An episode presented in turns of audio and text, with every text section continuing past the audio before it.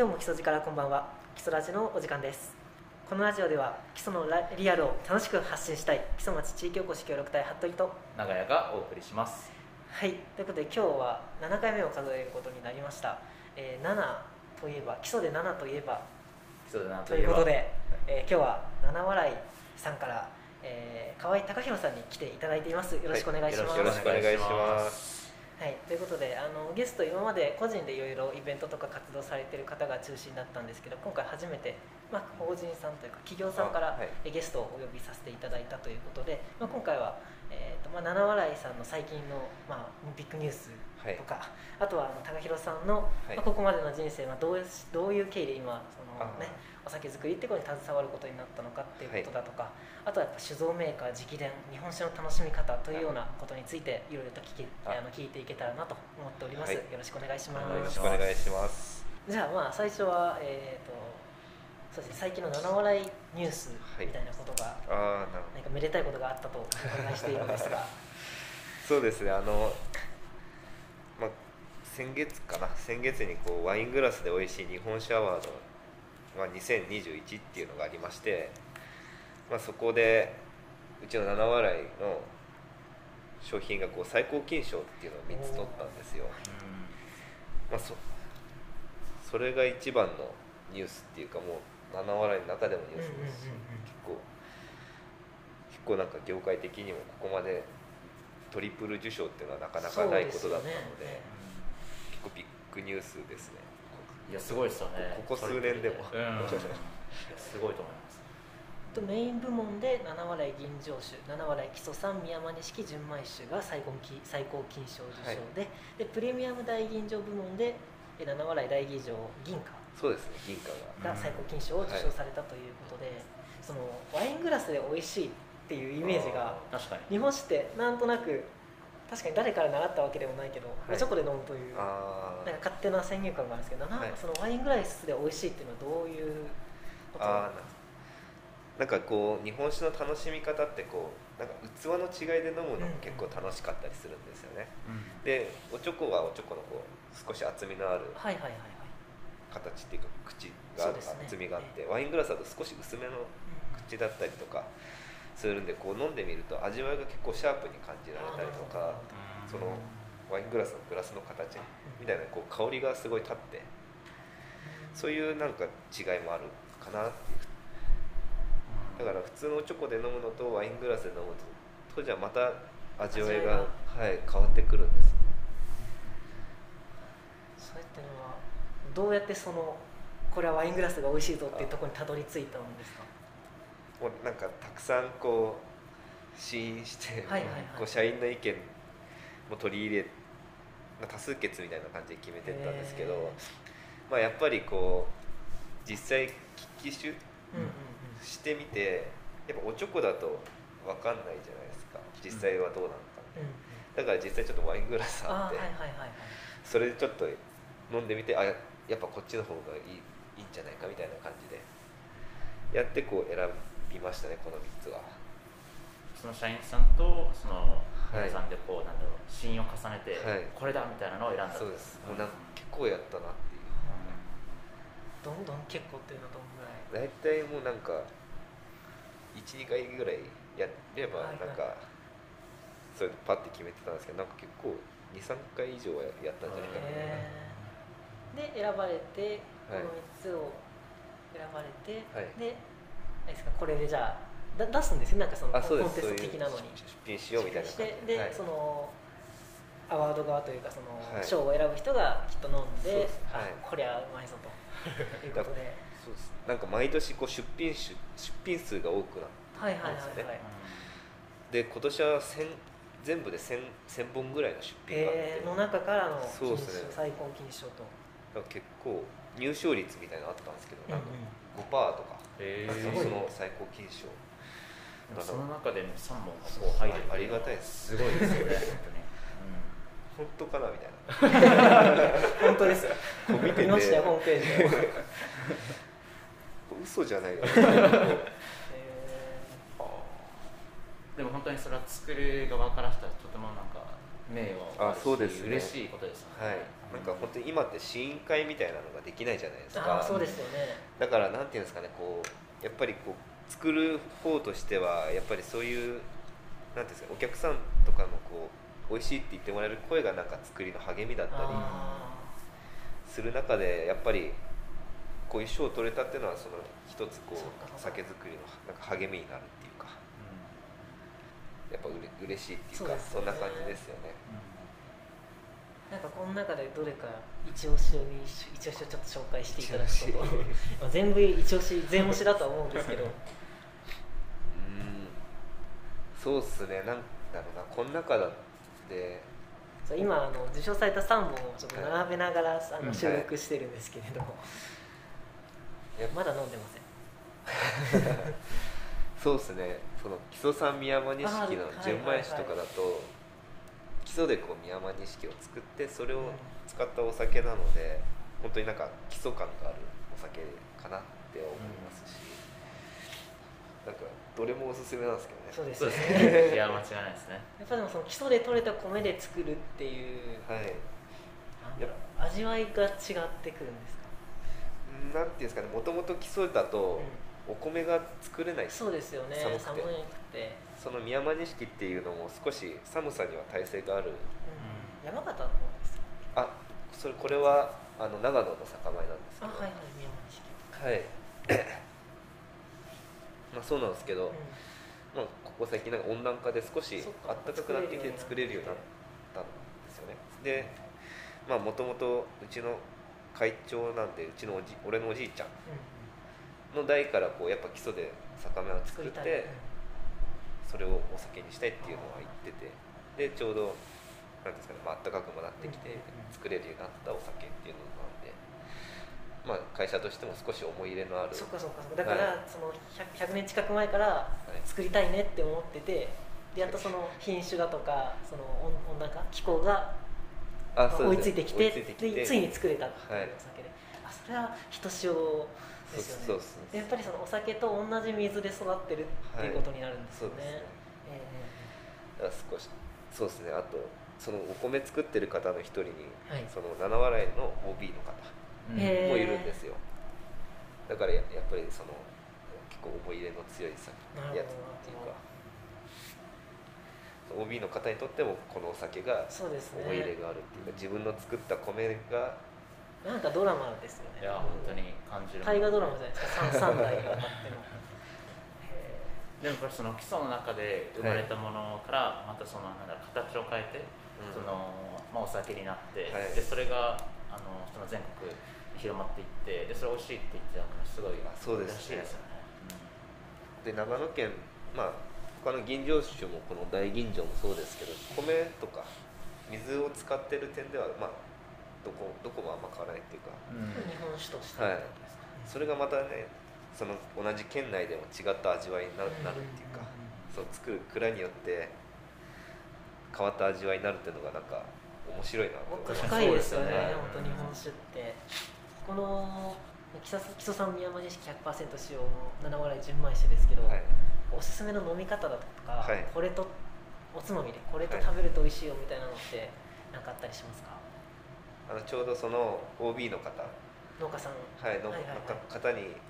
そのが言ってた飲み方がなんか一番、そのなんていうんですかね思い入れがある、まあ、確かに生産者。これがなんていうんですか正解とは違うのかもしれないですけどやってみてほしいですよ、ね、やってみてほしい飲み方なんですけどまずこれ冷蔵庫に入ってたとするじゃないですか、はい、冷えてて。はい冷えてて。で冷蔵庫から出して、まあ、大体10分ぐらい経ったぐらいがいいましたそのすぐだと逆に冷えすぎちゃってるから少しあったかいぐらい、うん、でそれでそれと豆腐？豆腐。豆腐。もなんか薬味はのっけちゃうと薬味の味が勝っちゃうからもう何にもない、はいはいはい、もう豆腐のみみたいな。と合わせてほしいみたいなことは言ってましたね、うん、ちなみに高橋さんもやったことあ。りますあまだやってない。です自分はあの実は先週打ち合わせの時にこの宮本錦をいただきまして、うん、で早速そのお家でやってみたんですね。その豆腐あ、はい、あの小池浩二の豆腐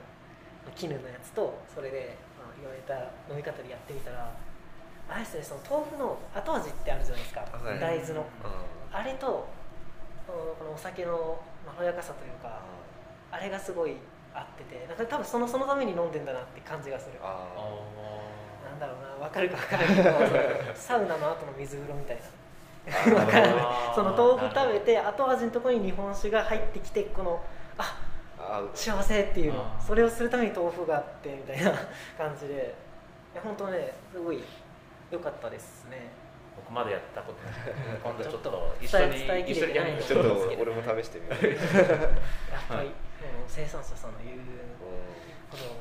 あるなと思って。やっぱりその僕らとしたら例えば飲むお酒を飲むってなった時に、はい、そのなんだろう。その飲むことは知ってるけどそのなんだろう作り手のこの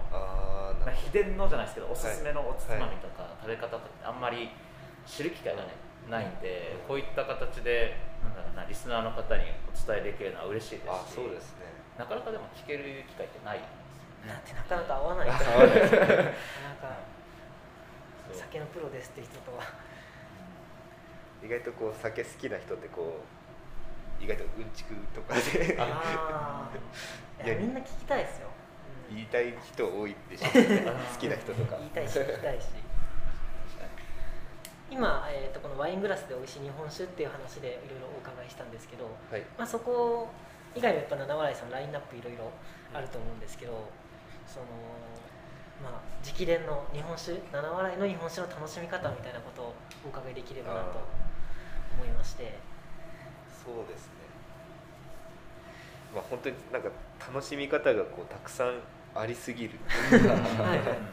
さっきも言いましたけどその器の違い。そうですね。でも味わい違いますし、うん、あと温度。温度。温度も違うし、まあ、一番の楽しみ方っていうのは例えば本当になんと本当に他の酒蔵で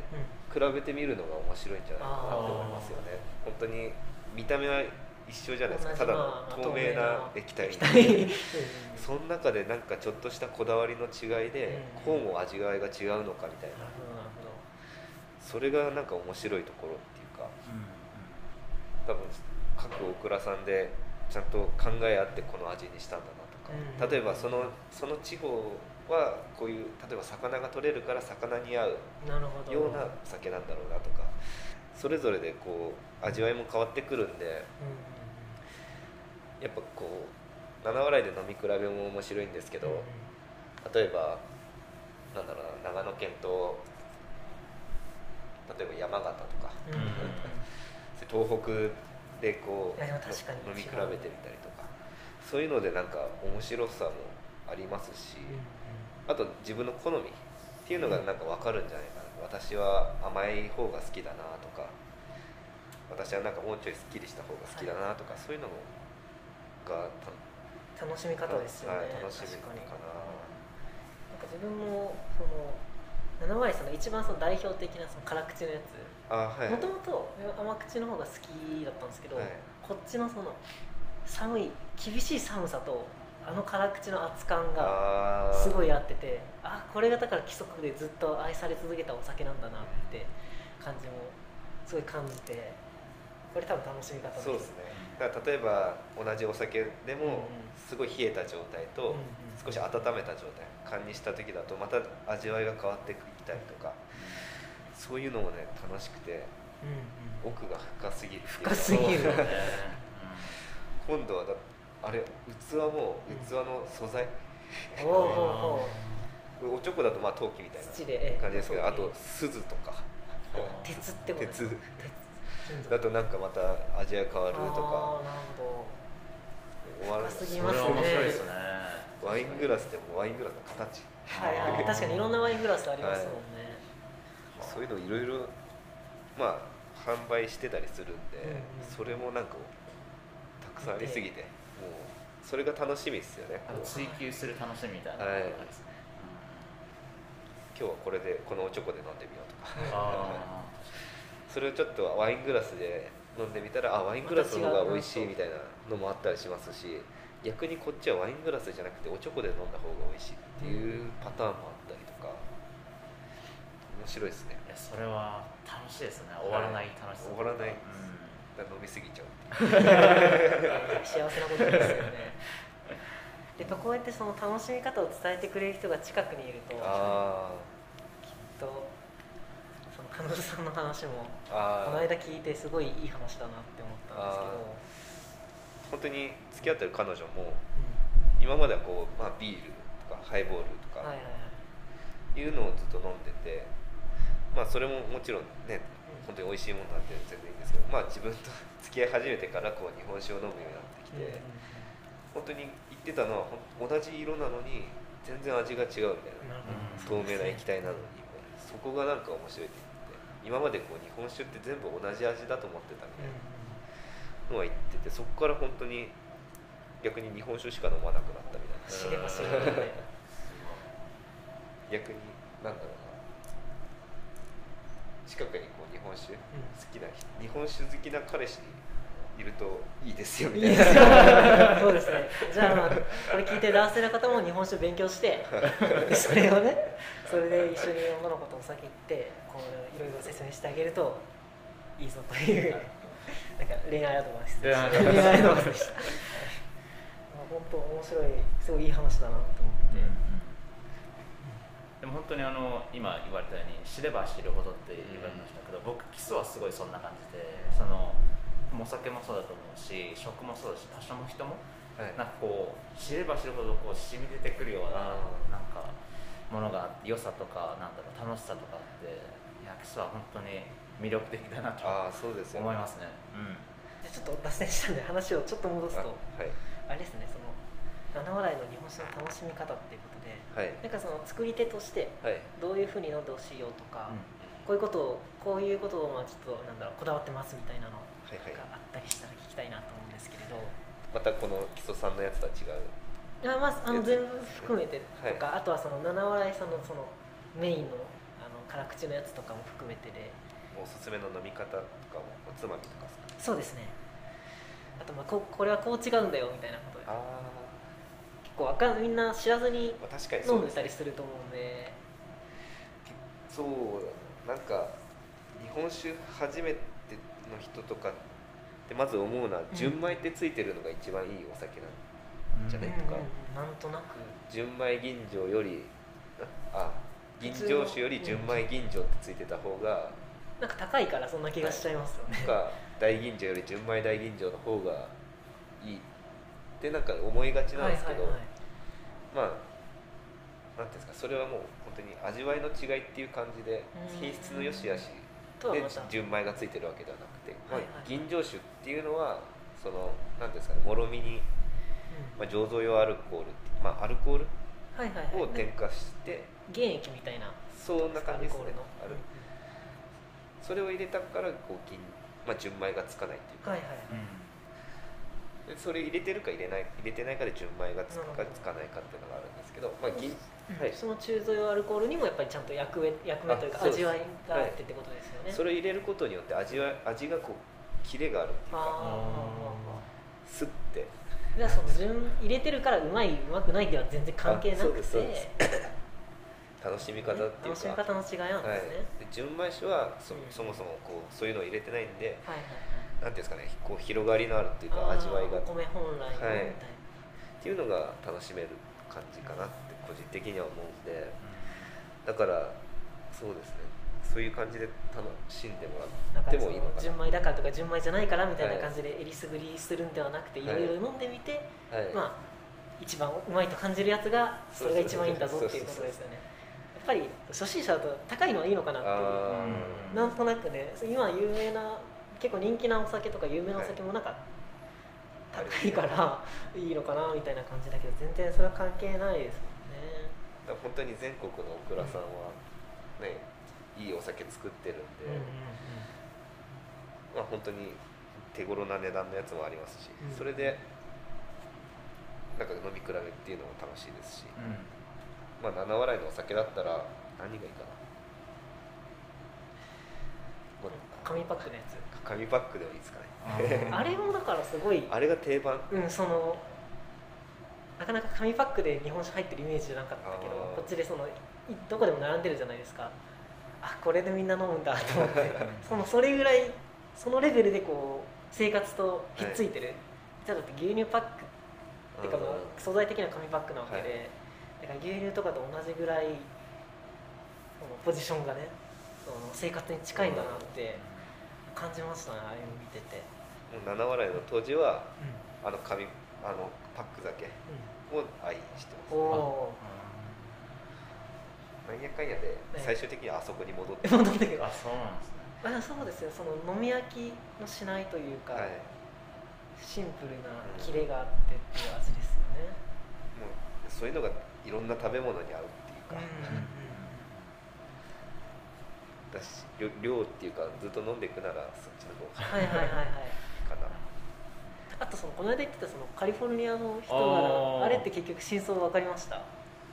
なんかプレゼントでもらったらしいんですよね。でもそのプレゼントでもらったから、どこで買ったかっていうのがわからないらしくて。これだから長屋さんのお友達カリフォルニアにいるお友達が僕のその友達カリフォルニアにいる友達がいるんですけど、その子のが今そのオーペアって言って、えっとまあ、ベビーシッターみたいなのをしながら、その現地で英語を学ぶみたいなシステムというか。日本人じゃ日本人あはいはいはいでで、まあ、僕はその3月ぐらいに、まあ、基礎に行くよっていうのを連絡したんですよね、はい、で4月の半ばぐらいにその子から連絡が来てなんかうちの家にあるお酒に基礎って書いてある、うん、えどこのあのそんなにお酒なのって聞いたら七笑いって書いてあるよみたいな、ええー、と思って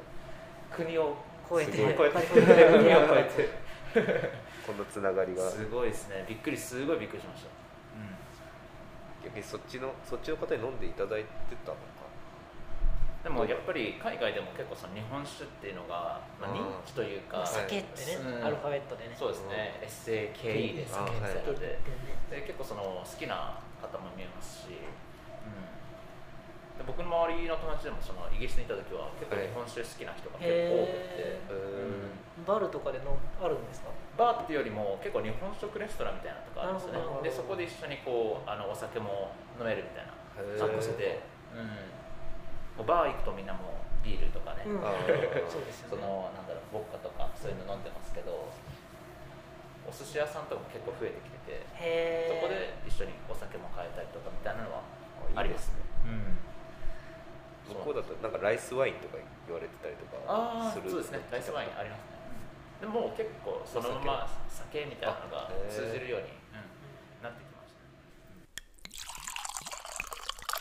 ここはもう釣り屋のここからまた面白い。ここからまた面白くなる。僕僕個人としては結構ここがすごい気になって。あそうなんです、ね、ここもここが面白いですね、うん、はい。人生人生について。そうですね。広い話なんですけど。まあもともとこちらの基礎基礎福島ご出身、ね、そうですよね。基礎出身。はい。でえっ、ー、とまああの基礎製法高校に通われて、はい、で一旦こう千葉の大学に行かれたということで、はい、大学は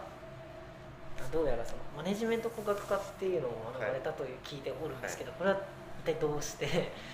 どういう考え合いですかね。な大体こう酒蔵の人って、うんうん、なんていうんですかね。こう東京農業大学ってところにこう、はいはいはい。まあ、推薦だったりとかでこと多いんですよね。そこの醸造学科だっけ？醸造学科っていうのがあるんですか、はい、それで酒造りの人とかがそういうの学ぶんでまあそこに行くのがなんか結構結構ほとんどっていうか。酒蔵の息子ならそこに行くだろうみたいな、っていうのもあってまあ父もそうなんですけど、うん、なんか、まあ、みんなと一緒っていうのがなんか気気に入らない年頃だったのかわかんないですけど、うん、俺はなんか違うとこ行きたいみたいな。うんっていうのでその酒造り系じゃないところにしようはいはいはい。逆に。はい。でしかも田舎者なんでちょっと関東に行きたいみたいな。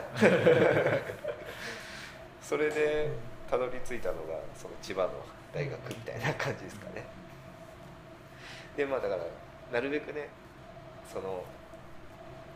実家帰ってきた時に役立てればいいかなみたいな感じでこうマネジメントとかそっち選んでみたいな。じゃあそこでは一生懸命マネジメントの勉強を。あまあししてはないですけど。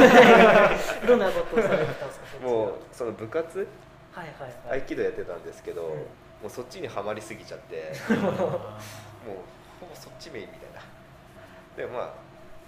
どっちでも学ぶことあったっていうまあまあそうですよね、はい。えー、どんなきっかけで合気道を始めようと思ったんですか？ああもう確かに。ななんだろうな。その時本当に部活はやるつもりはなかったんですけど、はいはいはい。そのなんか親戚の人からこうやっぱこう大学でちゃんと、汗かくっていうかそういうのもあった方がいいいいよみたいなこと言われてじゃあやろうってなって。で、まあ、武道とかやりたいなって思ってたんですけど、うん、そういうの大体空手柔道とかあって、うんうん、それって大体高校の時からやってる人とか多いじゃないですかちっちゃい頃。確かに、でそっからこう上がっていくのは大変じゃないかなああなるほど。したら合気道だったら多分そんなメジャーじゃないし。始めてもいけるんじゃね？みたいな。いけるんじゃね？みたいな。そんな感じで合気道始めたら逆にそっちで。ドハマり。ドハマりしちゃって。学業よりそっちみたいな。結構いいとこまで行ったんですか？それは。ああなんかなんだろうな。合気道ってこう演舞？あはいはいはいはい。でなんか試合みたいのはやらないんですよ。かっこよくその型を披露するみたいな。みたいな感じですかねで学生の大会あったんですけどそこでなんか賞賞もらえたっていうか、すごい。それが思いですかね。いや、まあ、頑張ってよかったな、うん、そうですね。ね。なんかその合気道からなんか学んだことみたいなってあるんですか？僕もその合気道って昔から超興味があったんですけど、はい、その始めるにこう至らないというか、はい、周りにもあまりこう習えるところもないし、なんかそれってすごい気になるんですけどどんな感じだったんですか？そうですねもう学んだことなんか本当に師範から学ぶことがめちゃくちゃ多くて、うん、こうなんていうんですかこう武道とかっても突き詰めるともう技術じゃなくてあのもう心の問題 になってくるっていうことを言っててあまあ確かになみたいなで本当にその人も警察の人でやっぱこう心が大事だっていうことはずっと言ってるらしくて。でそこで言ってたのこうな悩み？悩みとかあるじゃないですか、はい、そういうのは大体もう悩みっていうのはもう取り越し苦労とこうマイナス思考だみたいな。からなるんだみたいなことでなんかそれが そのこれ人生役立ったっていうか、まあ、不安な気持ちとか絶対あるじゃないですか何でも、うん、まあ、それも大体実現することないっていうか、まあ、大体あ取り越し苦労だったなみたいなのが多いんでだからそういうのがなんか学んだもうなんか技術派とかよりももう気持ちのやつで 超学んだかなっていう。でもそれこう今もお酒作りとかにもつながってくるってことですね。なんかやっぱり不安な気持ちみたいなの絶対あるじゃないですか、うんうん、まあでもねやることはやったしみたいな、うん、あとはまあ、流れに任せようみたいな,、なんかちょっとプラス思考な人間になれたかなっていうのはありましたかね。なんかそうするとその合気道にドハマりしてだそっちの道っていうとこの師範さんがその警察官だったように、そういうなんだろうそっち系？公安系の方に行くというイメージなんですけど、やっぱりこちらに戻ってこられたというわけですよね。あそうですね。それはななんかきっかけみたいなのとかは？そうですね本当にその師範が警察の方だったんで大体首相とかの人は全員全員っていうわけじゃないですけど大体警察受けたりするんですけどでもありがたいことに僕も首相をやらせていただいて、まあ、警察に来ないかとかなんか言われますよねそりゃ。OB の人とかにもなんか言われて、うん、確かになみたいな。まあそこでも合気道できるんで、はい、やろうかなとか思思ったりもしたんですけど、やっぱり、まあ、いずれは会社に戻ってくるしみたいな。もうもしかしたらそっちに行っちゃったらもう戻って戻ってこないかもしれないと受け出せないというか、はい、だしやっぱりここまで育ててくれたのってこう社員の方がいてからだからこそのこうなんでやっぱりね残さなきゃいけないみたいなのはあったんでこっちじゃなくてこう酒造りの方に使命だ使命みたいな。でそしたらそれで継ぐぞってなって、はい、で一旦はあれですね山形のあそうですそうです。指導の方で修行をされて、はい、3年ぐらいですけど。3年ですか、はい、で今こっちに戻ってみて、はい、なんかそうするとどうですか？一旦やっぱり関東行ったり山形の方行ったりって言って、はい、一旦やっぱ基礎を出てからこそ分かる基礎の良さっていうのってなんか感じたり気づいたりしたこととか、まあ、まずね、高校の時なんて、もう外に出たいとしか考えてないっていうか、まあ、関東方面行きたいみたいなぐらいでしたけど、まあ、まずこ大学の時思ったのは空気がすごい澄んでるなって。あ逆にあっち行って帰省とかで戻ってくると。あそうです、はいはい、こんなになんか、まあ、空気とか澄んでるなとか思い始めたのがなんか一番印象に残ってたっていうか確かに。出なきゃ気づかないですもんね、はい、いたら空気美味しいんだけど比べたことないから、はい、もう。なるほどなるほど。こんなに？みたいな。逆にそんだけ関東は汚い。そうそう、はい。まあ、渋谷とかのああいう感じも好きですけど、うん、あこんなに違うんだみたいな。っていうのもありました。で、まあ、そうですね。山形もまあ似たような感じって言っちゃあれなんですけど、うん、まあ、まあまた違う良さっていうか、はいはいはい。こっちだとこう宿場町みたいなそうです、ね、ありあるじゃないですか。で本当に社会人になったら車とか運転したりとかして、うん、そういうところにも気軽になんかバーって行けるようにたりもするんでそういうとこ行くとあなんかこんななんかタイムスリップしたようなところがあるんだみたいな感じでそこがなんか良かったところっていうかそそういうところもありますかね。歴史と隣り合わせっていうか、はいはいはい、そういうとこですか、ね、山形行った時は山形市。の山形の天童市っていうああ将棋の。はい将棋のはい。それぐらいしか知らない。あそこにも酒造があはい。まあ、ありそうあるんですね。そうですね。そこは結構ね普通の街並みというか近代的な。市なんで、はい、近くにコンビニありますみたいな基礎町と比べるとはい。基礎町はちょっと車乗らないとコンビニ確かにそうあ行くのめんどくさい確かに。あ歩いてくコンビニがあるっていう、はい、もうそこにまず感動 まあそうですよね、はい、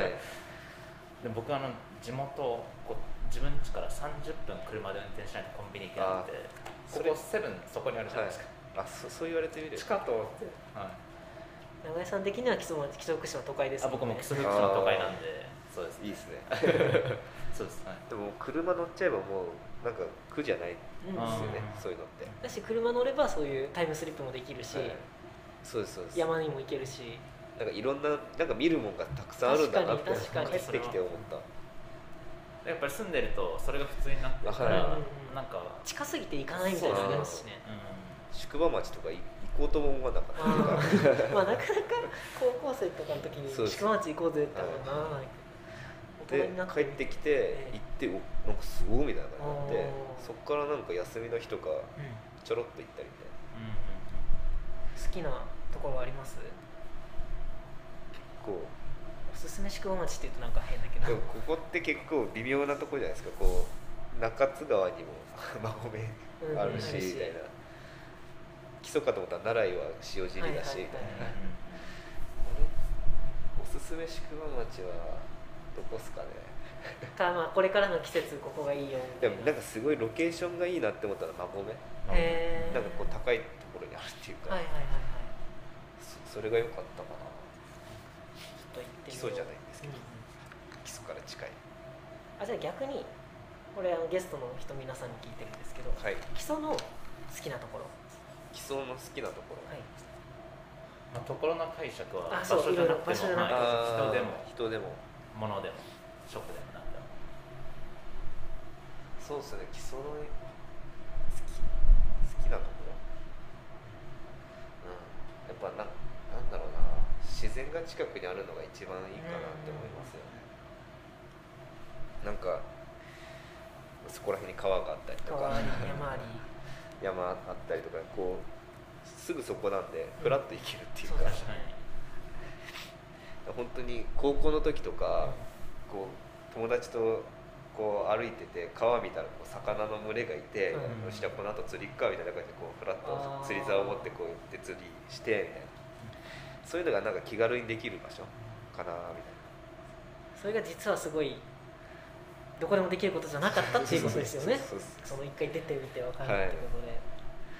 じゃあそん多分今じゃああの西方高校ご出身ってことで今のきっと高校生もみんな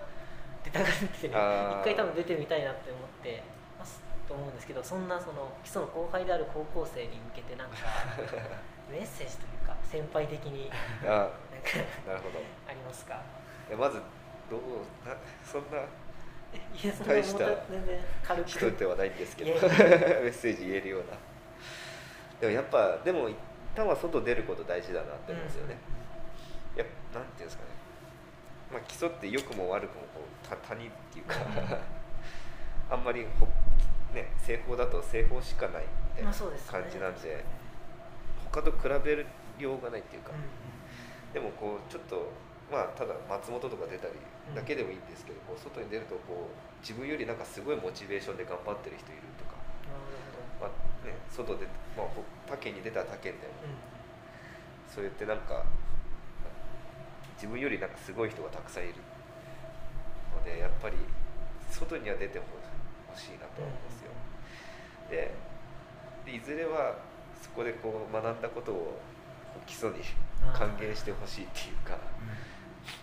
やって改めてこうやって分かる良さもあると思うのでそれを発信していくのもしてほしいなと思いますよね。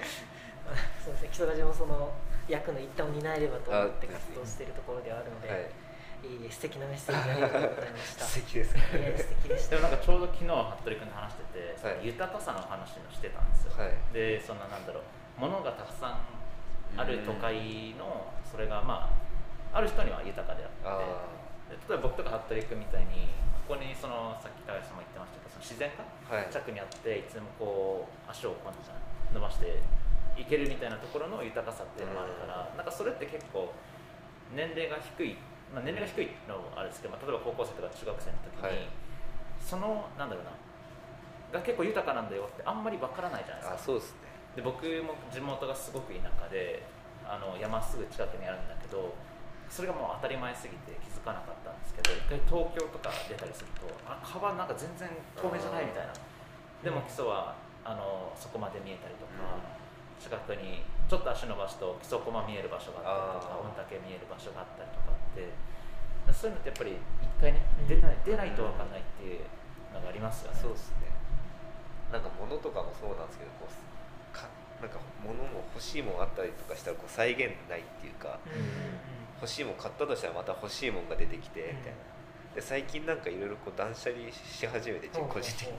それで思うんですけどこう持たないことのよ良さっていうんですか、うん、持っても持つほどなんかなんか良くないっていうのかあれですけどなんか持たないことってなんかこうすっきりするっていいなって思います、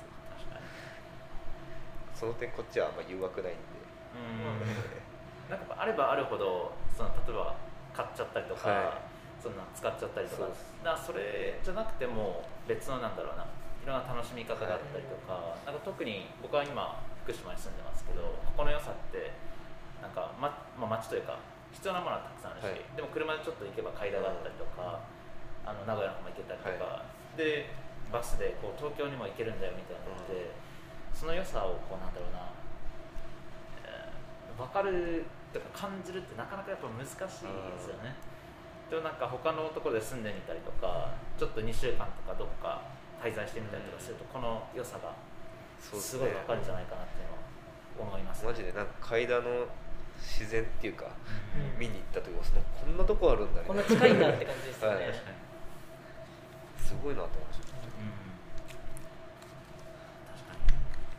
た、うん、僕もこの高校生の時にあのやっぱちょっと東京行ってみたいなとか、うん、名古屋行ってみたいなってすごい思ってたは思ってたんですけどなんか実際今兄はずっと東京でアニメーターをやっててすごいなって思うし、でも僕はそうですねなんか海外行って、はい、でなんか沖縄とかも行ったり長野も行ったりしたんですけどそれでこうまあ、今基礎にこうたどり着いたわけなんですけどだからこそなんか基礎の魅力みたいなすごい分かるし、はい、本当にまだ1か月しかないんですけどめちゃくちゃ楽しいですね、うん、結構面白いものもありますからね。ありますあります。あの、みこしまくりとか。ちょっと楽しみなんですよね。あなんか見たことないんで。やれるやるんですかね。どうやれるといいけど分かんないですね。あれは結構他にはないっていうかみこし転がすってみたいな。確かに。確かに。転がすもんじゃないから、本来ただこうみんなでこうワイワイ担ぐものはそれをなんか破壊するっていうそうですよね。ちょっと好きなんですよ担ぐのは。ああ、友達の親戚のとこに担ぎに行ったりとか学生時代しててだからそろそろ参戦したいなっていう気持ちはなんかでもあれなんですよね。このなんとか会に入っててとか。あなんかありますよね。よね。でもなんか僕入ってないですけどなんか本町のその商店街の中の人みたいな感じで担いだりもありました、いけるかな。んかそうそういうお祭りの表向きのこう派手さと裏側のこととかもなんか聞いて紹介できたらなって思ったりしますね。あれってなんていうんですかねそのみこしまくりのみこしって、うん、なんか普段のみこしってこうなんですかハッシュタグみたいな感じでこう担ぐじゃないですか、そうじゃなくてただただこう2本でこうだけなんですよこう棒棒が2本でその上にこうなんですか本体。本体あってね、えー、だからなんかバランス取るの難しいって社長言ってました、ね、乗ってるだけなんです普通そうですねこう鋳型でこう組んであってここにくくってやって乗ってるっていう感じで、はい、そう2つ2本だけなんで、はいはいはいはい、その左右のバランス取るのが、そうですね。本当に基礎って自然だけじゃなくて食もたくさんあるし、うん、なんか文化もあるじゃないですか、その文化を知れば知るほどあのなんだろう。面白いなって思いました、うん、前あのあのエビエビ屋さんに行って、そのまあお母さんにその、はい、なんだろうなここの町っていうかここの通りは全部漆器屋さんだったんだよみたいな聞いてここ全部そうだったのかみたいな。すごいなと思って。なんかそれもね楽しみというか伝統文化とか知るのもねめちゃくちゃ面白いですね。多分なんか僕もあんま勉強不足なんであれなんですけど多分漆器がこう何ていうんですか発展したっていうのはなんかそれなりのこう地域のあれがあってとか、そういうのがあると余計面白いっていうか。まあ、だって中山道としてもやっぱその江戸と朝廷の間のところだから、そういう文化がこう両両サイドから来て、はい、で混ざっていろいろできてったんだろうなって思ったり絶対に面白いところなんですよねそういう意味で。人も面白い人も面白いですね。あの基礎ラジ始めてからそれすごく思いますね。そのいろんな人のなんだろうなこんな人に話聞きに行きたいねみたいな話をするんですけど、もう無限に あの人あの人あの人ってなって聞きたい人はたくさん出てきますね。結構外出ててこっち来るっていう人も多いですからね、うん、結構そそのような関わり方も増えていくのかなと思いますよね。なんかそのなんだろうな僕も今その地元から出て今基礎にいますけど、はい、その例えば間接的に関わる関わり方も面白いなって思うしなんかそのこれから例えば若い人がなんだろうなあのやっぱ住むってなると結構ハードル高いじゃないですか、だから、まあ、住んでもらえるのが一番いいと思うんですけど間接的に関わったりとか季節ごとに関わるような形でももっといろんな人がそう知ってくれると嬉しいなって思います、どうでしょうたくさん撮れましたよね 今で1時間ぐらい。あそうですね。45分ぐらいかな、今ので、うん、じゃあエンディングやって。うん。あとそうだ「スラムダンクの話。好きだ。そうだ。好きな。そうだ好きな本聞いてるんですけど。って言って、はい、エンディングでですね。じゃあエンディング。エンディング。今日もたくさんいろんなお話聞かせていただきありがとうございました。今日これも今日もね やっててやっぱあこれは面白くなるなっていつも思いながら撮れるんで、えー、楽しかったです、うん、でちょっとあの共通で今5月のゲストにあのお伺いしていることで、はい、人生を変えた一冊一冊というか本ですね、はい、を聞いてるんですけど高弘さん何かございましたら？そうですね、まあ、本自体も読むんですけど、うん、なんか自分自身こうのなんていうんですか中身っていうのはなんかほぼなんか漫画で作られてるんじゃないかなっていう感じ。やっぱ一番一番っていうとやっぱ「スラムダンクですかね。あいいですねあれは、ね、あれは何回見ても飽きないっていうか、うん、誰が誰が好きですか？三井久志がみっちゃんみっちゃんみっちゃんなんかこうそれぞれドラマあるじゃないですか。ありますね。それがいいですよね。キャプテンはキャプテンでのこう重圧みたいな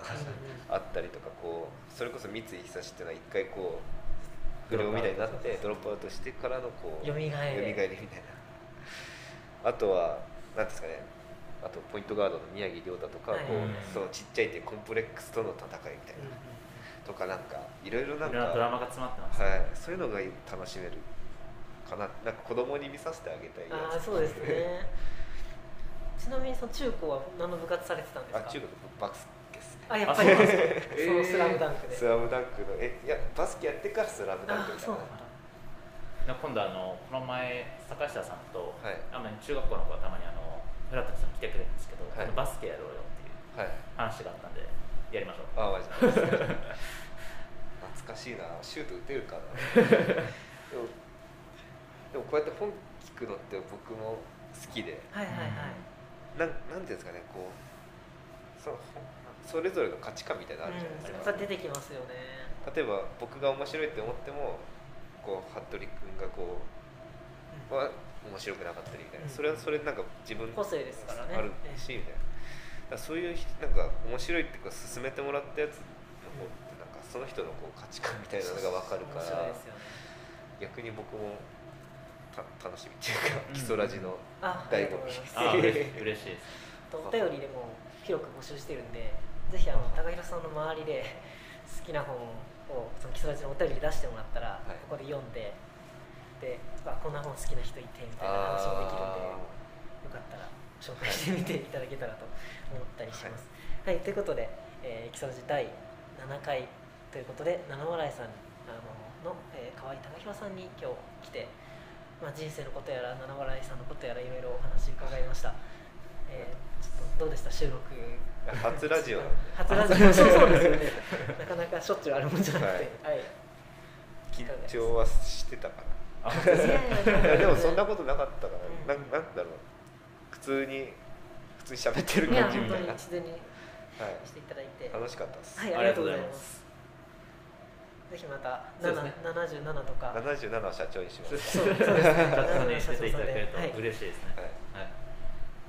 じゃあ今日もありがとうございました。ありがとうございます。またよろしくお願いします。第八回は特にまだ決まってないですが、まあ多分八回目もゲストに来ていただいて